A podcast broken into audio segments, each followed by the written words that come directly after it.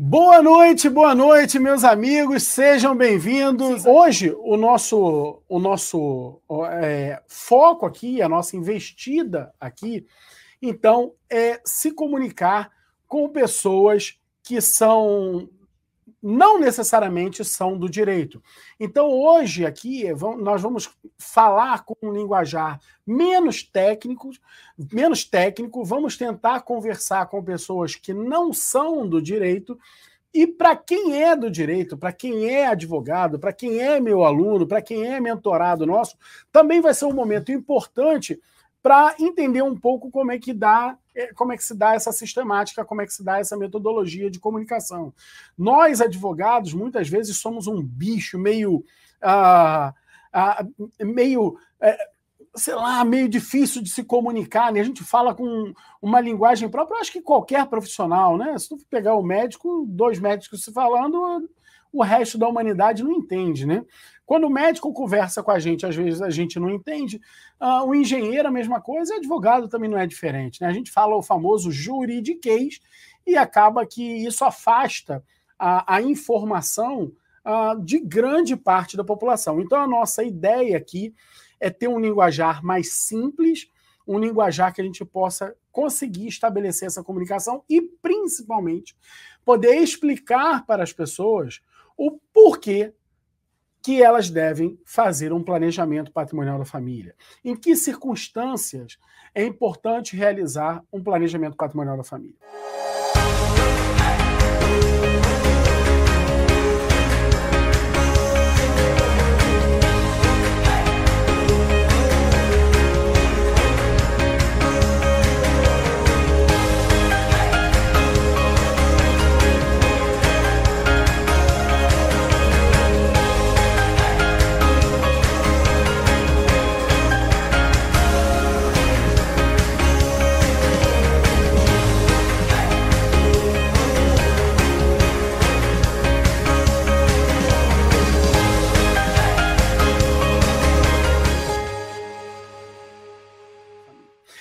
Esta nossa aula, como eu anunciei, é para te contar três pilares do planejamento patrimonial da família. Só que antes de falar o primeiro pilar, eu quero já te adiantar o seguinte: olha, que história é essa de planejamento patrimonial da família? Desde que eu comecei a atuar nessa área, a gente não encontrava um, uma. Não existe uma área da faculdade que possa nos orientar de qual área do direito é essa. Né? Nós lidamos aqui com questões que são próprias de direito tributário, nós lidamos aqui com questões que são é, próprias de direito de família, de direito de, das sucessões, nós lidamos aqui com questões que são próprias de direito civil, de direito empresarial, nós lidamos aqui até com questões que são, às vezes, até de ordem trabalhista. Então, são vários ramos do direito, e veja, vários ramos do direito que na própria faculdade de direito não se comunicam. Não se comunicam. O professor, que é um especialista em direito empresarial, dificilmente tem uma bagagem uh, mais aprofundada de direito tributário. Dificilmente, alguns poucos que eu vejo uh, se, se, aventurarem, se aventurarem nesse sentido, é, não, não, não conseguem uh, embarcar com vontade uh, nessa área. Isso por quê? Porque a dedicação deles é exclusiva no direito empresarial. E está tudo bem. E está tudo bem. O que nós fizemos foi o seguinte: uh, a gente abriu mão de ter uma bagagem mais completa em um ramo do direito e jogou é, é, com muito peso para pegar todos aqueles ramos do direito que atendessem o patrimônio da família brasileira. Foi isso que a gente buscou fazer. Só que isso não tinha um nome. Isso não tinha um nome. Então, é bem verdade que no Brasil nós fundamos uma, área do direito chamada planejamento patrimonial da família.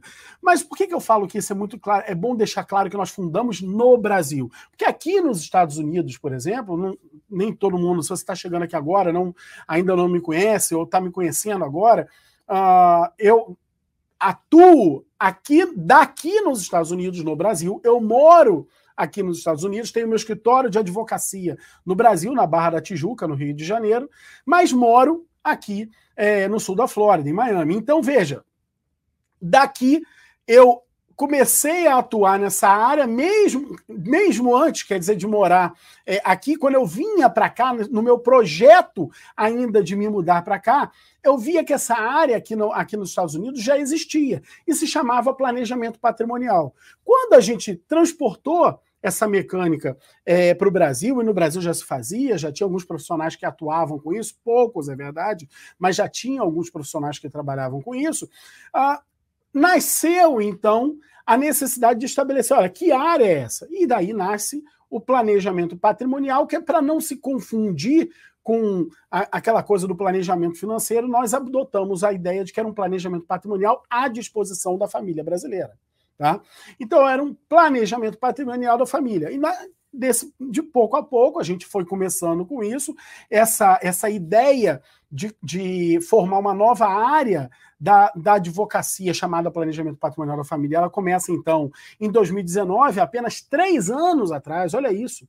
É uma área que só existe, apesar das ferramentas já existirem há muito tempo, essa área como uma área da advocacia, como uma área de atuação da advocacia, ela veio a se consolidar há três anos atrás. Né? Então é algo ainda muito novo, ainda muito desconhecido da família brasileira. Então, hoje, é, nós temos um avanço muito grande, né? Nós temos lá o time Holding Brasil, com pessoas atuantes no Brasil inteiro. Nós temos é, hoje várias comissões em ordem dos advogados do Brasil se constituindo em planejamento patrimonial da família. Né? Então, a coisa começa a ganhar mais lastro. Mas é importante principalmente a gente informar as pessoas a razão pela qual elas necessitam desse sistema. Porque algumas acham, algumas pessoas acreditam que é uma escolha. E quando elas descobrem o problema que aquilo resolve, elas percebem que não é uma escolha. E daí a necessidade, então, da gente construir essa nossa aula aqui em torno dessa conversa, de apresentar esse sistema de diálogo para é, o povo brasileiro, numa linguagem fácil, numa linguagem alcançável, tá? Para que a gente também possa mostrar para os colegas advogados que estão aqui assistindo como fazer. E nessa, nós criamos então a ideia de que você se baseia em três pilares. Três pilares. Vamos então ao primeiro, ao primeiro pilar. O primeiro pilar, a, de grande razão para a qual nós temos essa organização de planejamento patrimonial da família é evitar o inventário. Tá? Então, o planejamento patrimonial da família ele vai uh, ter como primeiro pilar, como primeira, primeira grande razão de existir, a possibilidade de evitar que a família brasileira atravesse pelo sistema de inventário. Ah, mas, mas para quê? Para que atravessar, é, evitar o inventário? Ora, são muitos os motivos. Muitos os motivos. Um deles é inventário, uh, quando não tem patrimônio, ou quando o patrimônio é muito pequenininho, normalmente é, a coisa flui. Ou quando só tem um herdeiro, a coisa flui.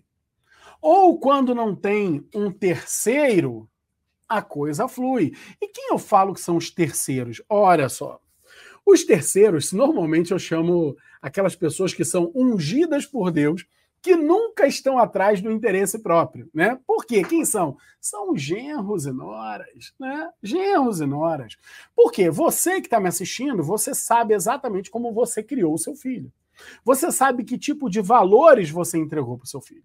Só tem uma coisa que nenhum de nós é capaz de entregar aos nossos filhos. É um manual prático de orientação do coração deles. Não tem como. Não tem como. E aí, cora os corações dos nossos filhos vão levá-los a pessoas que podem ter valores próximos ao deles, ok? Ou a pessoas que eles acreditam que têm valores, aqueles que você plantou, que são importantes, mas depois ele vai descobrir que não era bem assim. Até porque Uh, normalmente as pessoas se unem quando estão apaixonadas, enebriadas com um sentimento que afasta, que é, é, é, é distante né, daquela de uma observação mais apurada sobre os valores das pessoas. Então, esses terceiros não necessariamente são pessoas com valores uh, idênticos àqueles que você levou para os seus filhos. E essas pessoas eu costumo brincar assim que elas são ungidas por Deus, porque no, no, no, fringir, no frigir dos ovos, no frigir dos ovos, eles dizem o seguinte: não, eu não quero nada. Estou defendendo o interesse dos meus filhos. Normalmente é assim que funciona. E aí dos terceiros nascem ah, brigas gigantes dentro de famílias. Por exemplo, nós temos aí ah, atores uh, diretores, apresentadores, uh, normalmente são pessoas que enriqueceram a partir da sua arte. Eu posso citar aqui o Chico Anísio, Marcos Paulo, né? Ah, nossa, mas são muitos, são muitos. Aguinaldo Timóteo. Teve recentemente aquela atriz que foi, foi Miss, eu esqueci o nome dela, se alguém puder me dar, me cantar uma pedra aqui. Alguém me lembra, lembra aí? Não, né? Depois eu, eu lembro aqui. Coloque aqui no chat aqui. A Bete Lago, pode ser? Bete Lago, né? Bete Lago também. É, enfim, são muitos os problemas que a gente vê uh, surgirem uh, decorrentes de um inventário, de brigas que acontecem na família. E o planejamento patrimonial da família, ao evitar que um inventário seja necessário, ele promove a paz da família. E a paz, sabe como? Em caráter eterno. Por que isso? Quer dizer, se essa família vai ter paz em caráter eterno, sabe lá Deus. Mas, com certeza, a ausência de paz não acontecerá em decorrência de distribuição de patrimônio, porque essa já é feita, já é elaborada muito tempo antes do sujeito, inclusive, falecer. Na vida dele, na própria formação do patrimônio dele, ele já tem como elaborar e como formar como vai estar distribuído o patrimônio dele um dia, quando ele não estiver mais aqui. Então, isso tudo já, você já consegue deixar articulado de maneira que a, os seus sucessores não passem pelo inventário. E o inventário não tem só, esse, só isso de problema. Entre outras coisas, o inventário é muito caro. É muito caro. A família brasileira está começando a, a, a se situar nisso. O como é caro o inventário. Então as pessoas estão começando a perceber que não dá para admitir mais aquele papo de ah, é só vender um dos bens. Que isso? Um dos bens? Como assim?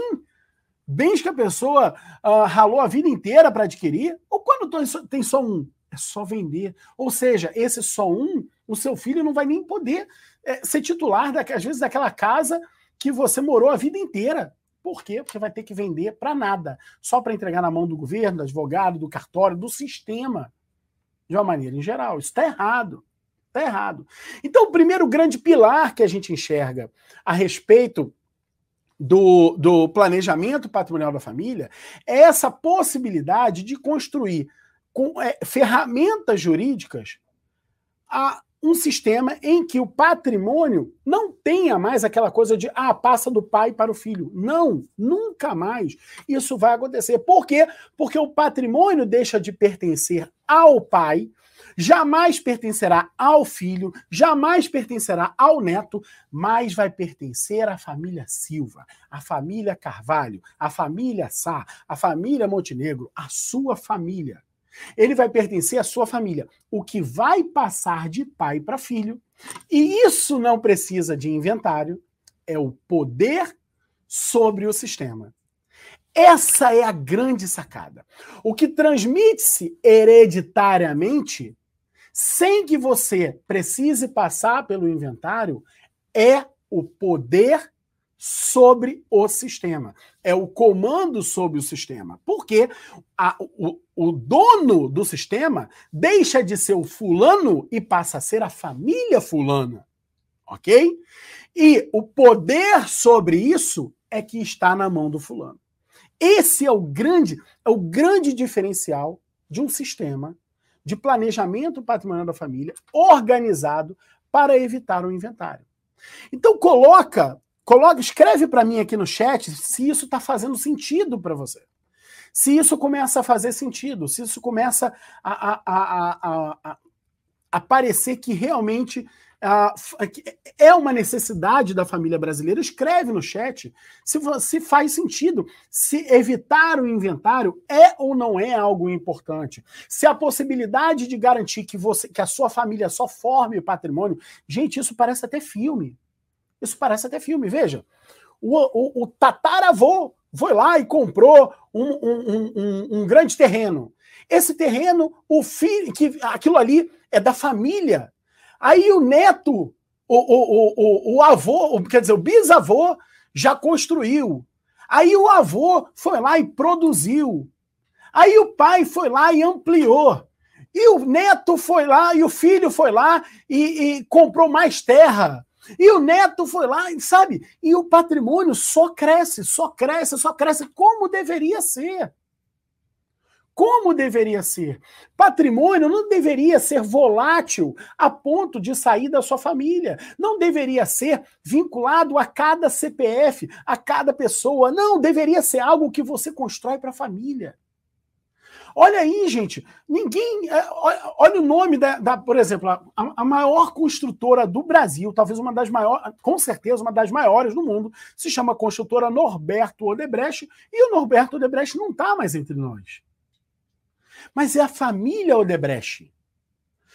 A organização Globo pertence à família Marinho. Quando Roberto Marinho faleceu, já não era mais ele à frente, do, à frente diretamente dos negócios já há algum tempo. Então, a, o patrimônio dessas pessoas que detêm empresas, eles sempre ingressam na família e permanecem ali eternamente. Dali é só para aumentar e não para reduzir, muito menos reduzir por causa de um sistema arcaico que é o inventário. Muito menos para reduzir é por isso. Então, coloca, eu quero que você escreva aqui no chat se faz sentido você desenvolver um, um, um conjunto de instrumentos jurídicos. Eu quero que você participe, de verdade. Eu estou vendo pouca gente ainda escrever aqui no chat, faz sentido. É, eu quero que você coloque. Ou coloca aqui, não faz o menor sentido se você acha que não precisa disso. Mas você entende que patrimônio não é feito para atender às necessidades de um ser humano. Não tem porquê um pai trabalhar a vida inteira só para entregar um tantinho de dinheiro e educação para o filho fazer, fazer repetir um ciclo. Não tem porquê. O filho tem que pegar uma roda que já girou para ampliar essa roda, para passar adiante, para ser maior do que aquilo que o pai deixou. Então coloca aqui no chat, faz sentido ou não faz sentido. É, entenderam? Parece, parece meio bobo gastar um tempo aqui enxergando isso, mas não. Veja, eu não faço o planejamento patrimonial da família porque eu acho legalzinho, porque eu acho ultra sofisticado, porque tem várias áreas do direito e meu cliente vai me achar o máximo. Não tô nem aí para isso. Eu faço o planejamento patrimonial da família por quê? Porque as pessoas necessitam necessitam ter a construção de um patrimônio que fortaleça a família dela. Que a sua família seja muito mais do que um sobrenome. Mas toda a força patrimonial que você constituiu.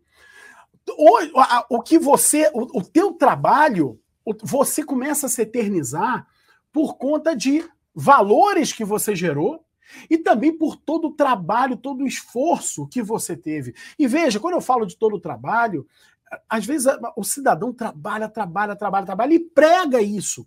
Tenta incutir na cabeça dos filhos que só muito trabalho leva à geração de resultados.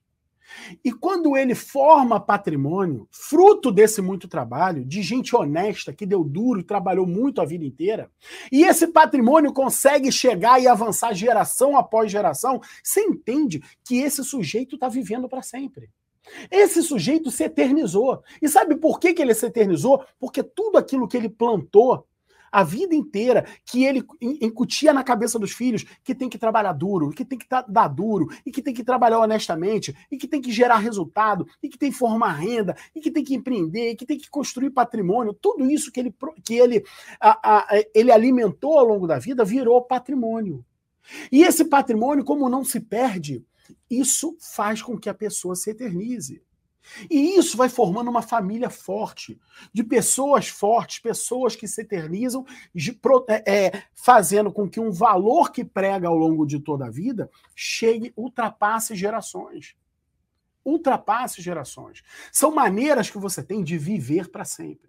De que maneira você vive para sempre, fazendo com que os seus valores cheguem a muitas gerações à frente de você.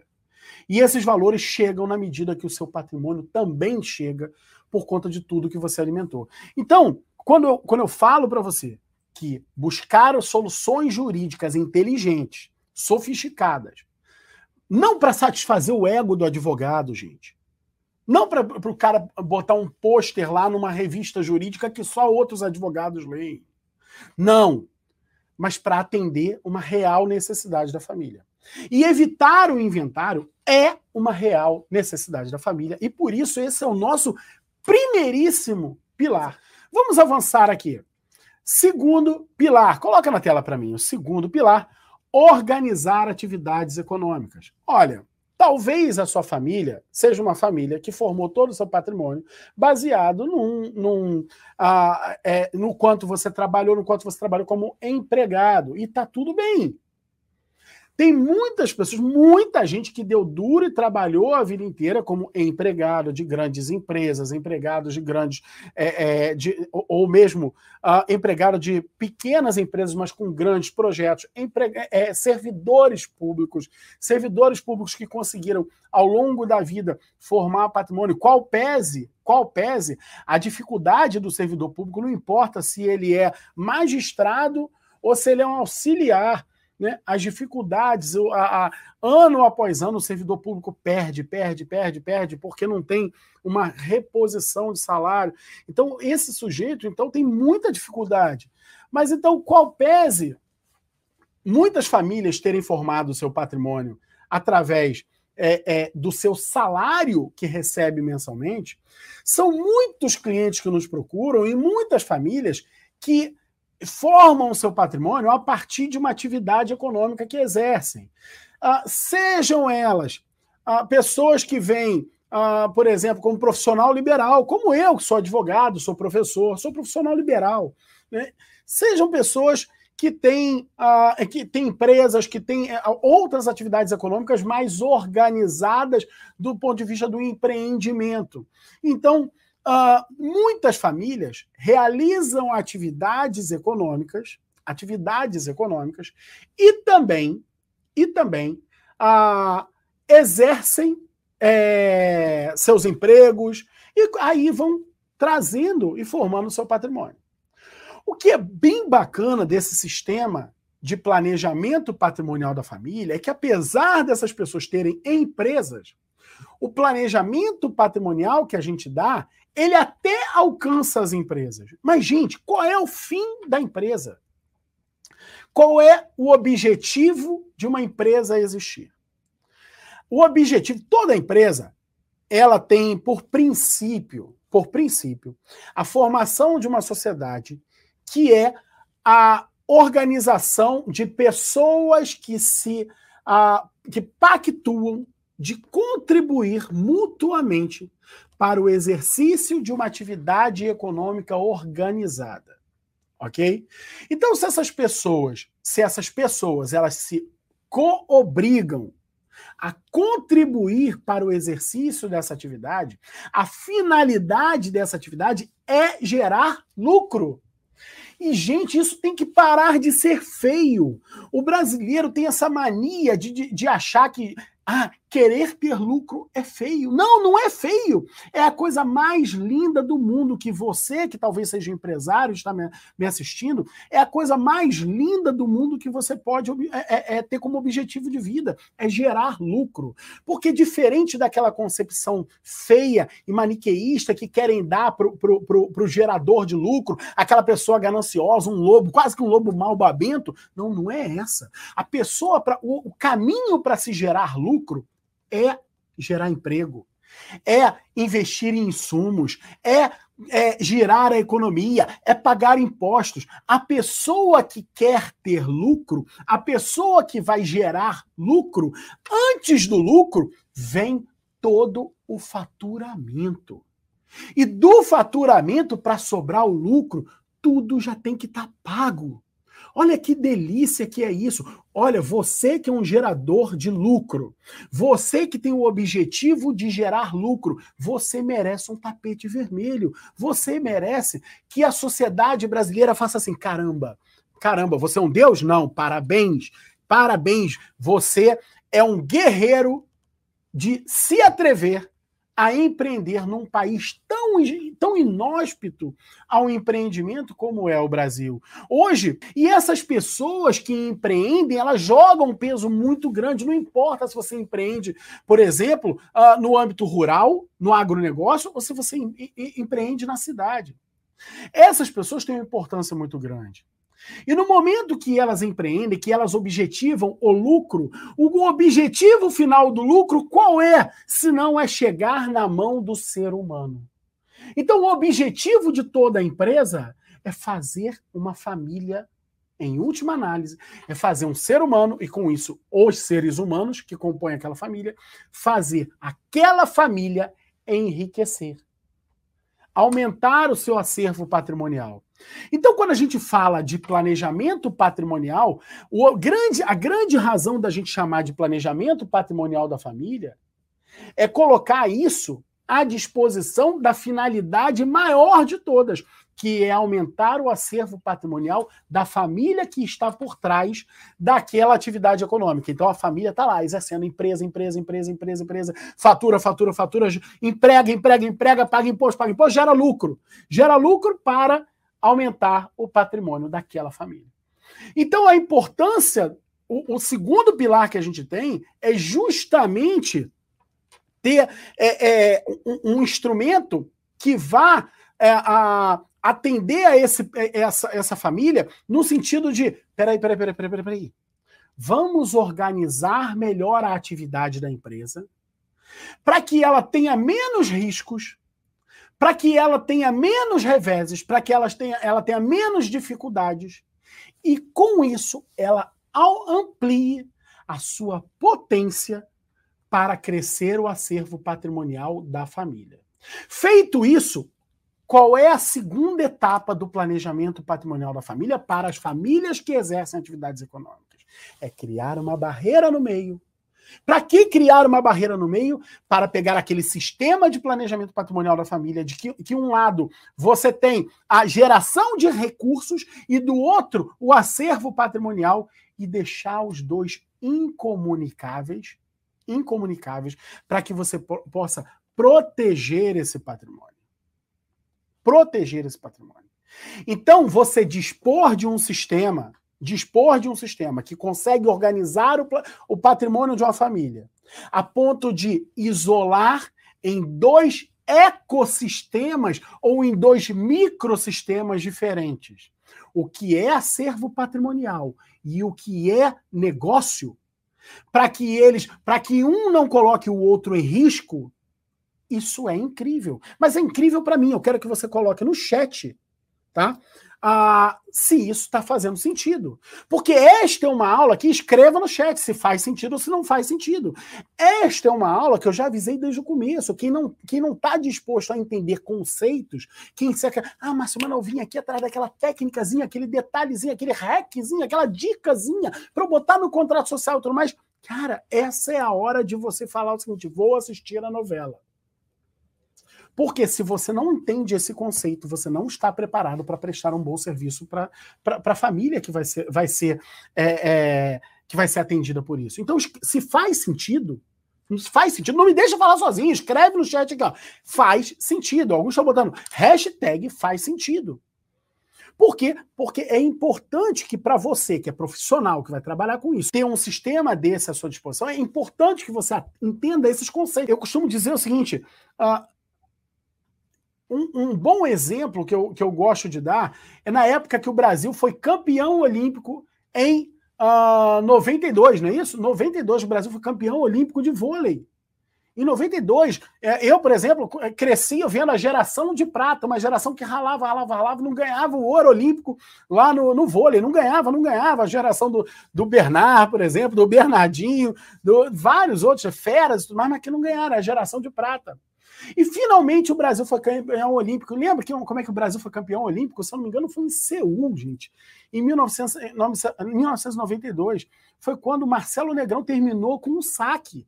Então, veja, foi um saque que garantiu o ouro olímpico do Brasil. O que, que eu quero dizer? O que garantiu o ouro não foi uma grande jogada, numa grande construção técnica. O ponto final da medalha de ouro tão esperada do Brasil naquele momento, sabe o que, que foi? Foi um fundamento E fundamento para nós, operadores do direito, ou para você que é da família que se interessa por esse serviço, se chama conceito. Então, se você não tiver conceito, se você não tiver fundamento, não adianta a dicasinha jurídica, não adianta. É zero, não serve de nada. Vou colocar aqui na tela para vocês o nosso terceiro pilar do planejamento patrimonial da família, que é evitar reveses financeiros. E isso aí está muito ligado com o segundo pilar. Muito ligado com o segundo pilar. Porque, veja, nós falamos lá, tem famílias que exercem atividades econômicas, não importa se no campo ou se na cidade, não importa se numa indústria, no comércio, ou na prestação de serviço, ou como profissional liberal. Não importa. Se você exerce atividade econômica, uma coisa que é inerente a toda atividade econômica, toda atividade econômica tem isso. Todas elas têm risco. Toda atividade econômica que seja, por mais segura que possa parecer, tem risco. E desse risco pode vir um revés financeiro. Pode vir uma penhora na justiça. E através do sistema de planejamento patrimonial da família, é possível evitar esse revés. Veja, eu tenho uma família, eu tenho um, uns clientes, uma família de clientes, e literalmente é a família. Toda a família trabalha no negócio. Toda a família trabalha no negócio. E eles são de uma determinada, um determinado ramo. E eles, ao longo da vida, ah, construíram várias coisas bem legais mas eles tinham um, um, um grande, um grande é, objeto de desejo da família, que era uma casa na região dos lagos, que antes era só uma casa, essa casa virou, virou um sítio, que virou uma chácara, que virou um aras, e que é a coisa mais espetacular do mundo, do mundo, do mundo. Eles construíram outros, outros, outras coisas e tudo mais e tal, mas a chácara era a coisa nossa Senhora, aquilo ali era o, era o que tinha de mais precioso para eles. Mais precioso para eles. E um belo dia, essa empresa dessa família quebrou. Quebrou. E eles ficaram em pânico, em pânico por causa disso. E através desse sistema de planejamento patrimonial da família, nós conseguimos virar para eles e falar assim: cara, lembra o que, que nós construímos? Então, agora é hora disso funcionar. E de fato, de fato, até onde a empresa tinha recursos para poder pagar, pagou. Fora isso, nada do patrimônio da família, nada do acervo patrimonial da família foi utilizado para satisfazer aquelas penhoras. Nada, absolutamente nada. E eles preservaram aquilo que eles constituíram. Eu não sei se você sabe como é que funciona um sistema, por exemplo, na Justiça do Trabalho. Uh, Imagina, os meus alunos no nosso curso, eles recebem esse exemplo, inclusive. Veja só.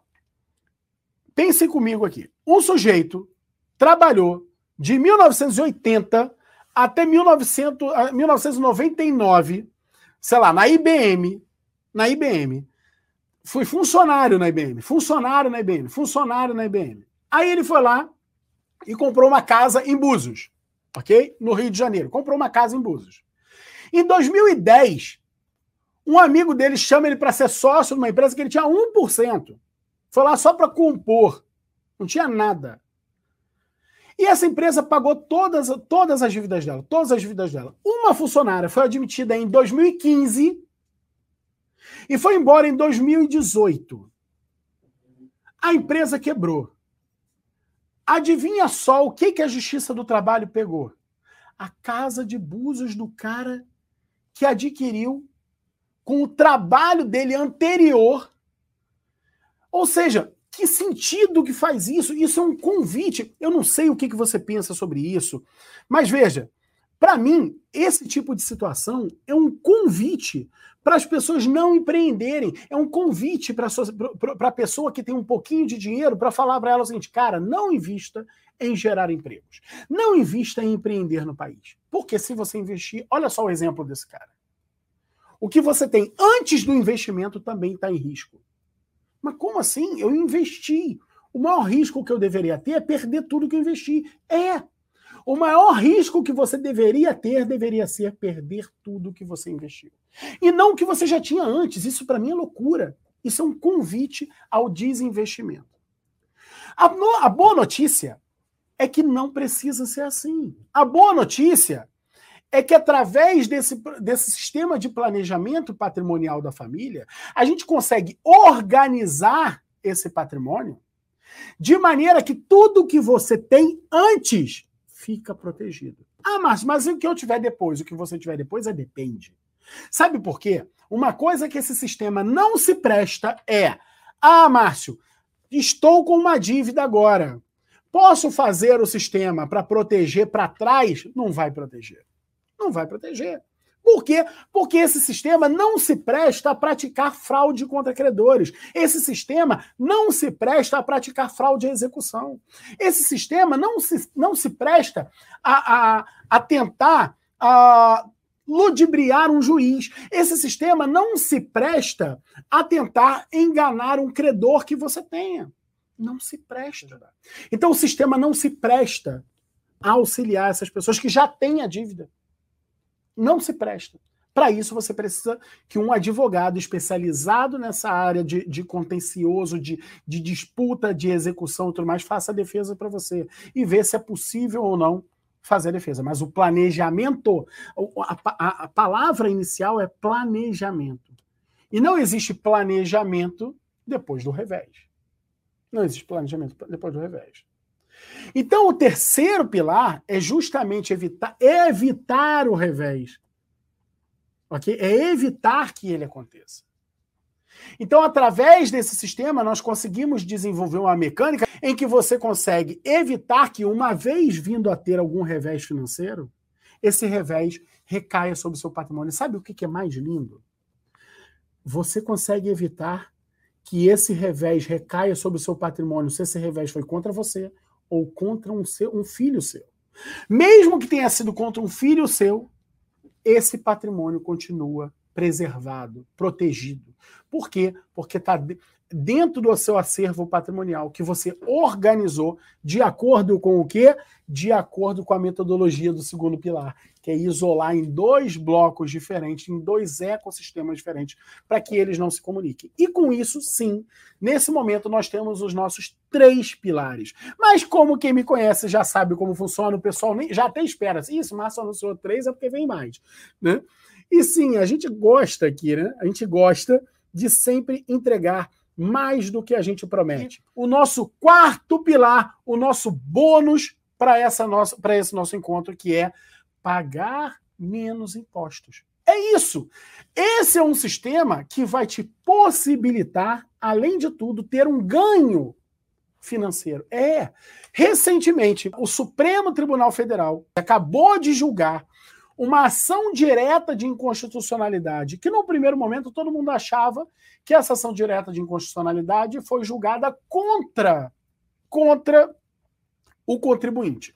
Deixa eu te explicar como é que funciona. E aí, a ministra Carmen Lúcia, num voto que eu considero muito bacana, muito bacana, arrumou o voto dela, falou assim: "Olha, a ADIM, essa ação direta de inconstitucionalidade, merece ser julgada improcedente, não merece que a pretensão dela seja, seja acolhida. Mas vamos arrumar os conceitos aqui, porque o governo está entendendo o troço todo errado. Então vamos lá. Lá em 2000 ou 2002, me fugiu agora, mudaram o Código Tributário Nacional Tá? E como aqui é um papo para lei, eu vou dizer o que aconteceu, muito menos, ah, o artigo, não sei o que e tal. Posso dizer o artigo, 116, parágrafo 1. Mudaram o Código. Código Tributário Nacional, inseriram ali um dispositivo que dizia assim: olha, a Fazenda, a... o Estado pode entender que um determinado ato que você praticou, ele foi usado para simulação de alguma coisa e vamos lá, a fazenda pode desconsiderar aquilo ali para poder pegar o crédito que você teve. Então, vou te, vou te dar um exemplo. Ah, vou montar uma empresa e vou botar lá que eu vou vender as cotas dessa, vou botar todo o meu patrimônio dessa, dessa empresa e vou dizer que vou vender as cotas dessa empresa para os meus filhos. E eu vou é, é, dividir isso em 30 anos. Em 30 anos. E eles pagam lá em, em, em 30, 30 vezes 12. Quanto é que dá isso aí? Quanto é que dá isso? 30 vezes 12, 300, 380, pode ser? 360, né? 360. 360 parcelas. Beleza. Quantos depósitos vão ser feitos do filho para o pai? Nenhum. Nenhum. Aquilo ali foi uma doação disfarçada. E graças a esse dispositivo, a Fazenda estava então autorizada a desconstituir um ato como esse. Né? Estava autorizada a desconstituir um ato como esse. E aí veio então essa ação direta de inconstitucionalidade para falar assim: pera lá, não é bem assim. E aí tinha lá uma série de ponderações. Essa, essa nova essa, esse novo artigo, esse novo dispositivo que colocaram no, tributo, no Código Tributário Nacional foi apelidado, apelidado pelo governo, pela Fazenda, como norma geral anti-elisiva. Agora vamos falar, vamos tirar o, o juridiquês.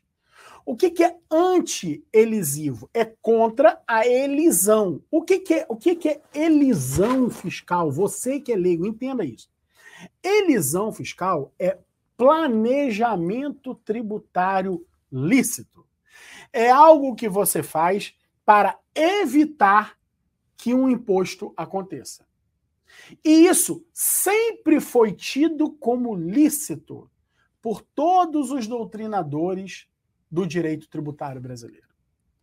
E aí o que, que acontece? Vem a Fazenda e faz então o que aparece ser uma norma geral ante aquilo que é lícito. Pera lá, tem uma coisa errada. E o que foi bacana no voto da ministra Carmen Lúcia, e que foi seguido por, por, pela maioria dos ministros, é, que votaram com ela, porque os outros, inclusive, davam é, procedência para a ação direta de constitucionalidade. Mas quem votou com ela e formou maioria, a, concordou com o voto dela no que dizia o seguinte: ó, para lá. Chamar isso de norma anti-elisiva está errado porque a elisão fiscal é lícita. O planejamento tributário é lícito. Mais do que isso, espera-se do contribuinte que ele haja mesmo para defender o bolso dele. Para defender o patrimônio dele. É uma conduta esperada do ser humano querer defender o seu próprio patrimônio. Assim como é esperado do ser humano querer defender a própria vida, e por isso que o direito penal não criminaliza o cara que está se defendendo, não criminaliza a legítima defesa porque é esperado do ser humano que se defenda. A mesma coisa quando o Estado tenta ir contra o seu patrimônio. Há pouco tempo atrás, no Valor Econômico, saiu uma matéria assim: ó, estados perdem, ah, acho que era 40 bilhões, 40 bilhões de reais em ações julgadas no Supremo ah, em questões tributárias. Cara, deu um pau na mesa, falando assim: como pode que o Estado perdeu? Não! Foi o Supremo Tribunal Federal que corrigiu um assalto de 40 bilhões de reais praticados contra, contra o contribuinte. Porque se isso, esses 40 bilhões foram arrancados do Estado, não foi tirado do Estado, não, foi devolvido para o contribuinte, porque disse o seguinte: o Estado estava agindo de forma ilícita. Mas como assim Estados perdem? Perdem, não. O Supremo corrigiu um assalto de 40 bilhões praticados pelo Estado. Então, é mais do que legítimo, é lícito e é um dever seu se defender. E o, e o que fez essa, esse julgamento foi assim: olha, é lícito fazer planejamento tributário. O imposto que incide no inventário, ele é de até 8% do seu patrimônio. E, e olha só, o que você não sabe é que por conta desse imposto e por conta do sistema do inventário, a conta não para aí. O inventário ele leva de 20 a 40% do patrimônio da família. É. De 20 a 40% se perde por causa desse sistema. E é possível fazer a coisa de uma maneira que você não precise pagar isso. Ah, vai sair de graça? Óbvio que não. Mas a economia às vezes chega a 90% do custo do inventário. E não é só no custo do inventário. Comparado, por exemplo, com a doação, nossa senhora, tem gente que tenta fazer doação. Não é assim. Não é assim. a diferença é muito grande. Muito grande. E também a possibilidade de você reduzir impostos, pagar menos impostos em algumas atividades econômicas, econômicas que você exerça. Por exemplo, tem família que aluga imóveis. É possível pagar menos impostos nessa locação de imóveis através desse sistema, de um sistema de planejamento patrimonial da família bem organizado. Feito de maneira que você consiga, sim, economizar em impostos. Você, de, com uma tacada só, consegue fazer com que o seu patrimônio se eternize na sua família e, ao mesmo tempo, pagar menos impostos. Organizar um sistema de planejamento patrimonial da família que você consiga uh, evitar o inventário, primeiro pilar. Segundo pilar, que você consiga é, organizar o patrimônio para separar pra, a, a, em dois ecossistemas para quem faz, exerce atividade econômica. Se faz sentido para você ter um sistema de planejamento patrimonial da família que evite reveses financeiros, principalmente reveses de atividade econômica. E quarto, e quarto pilar, o de bônus, um sistema que te propicie pagar menos impostos. Beleza? Ah, ó, me despeço de você aqui, desejando uh, uma excelente noite. Um abraço, até mais.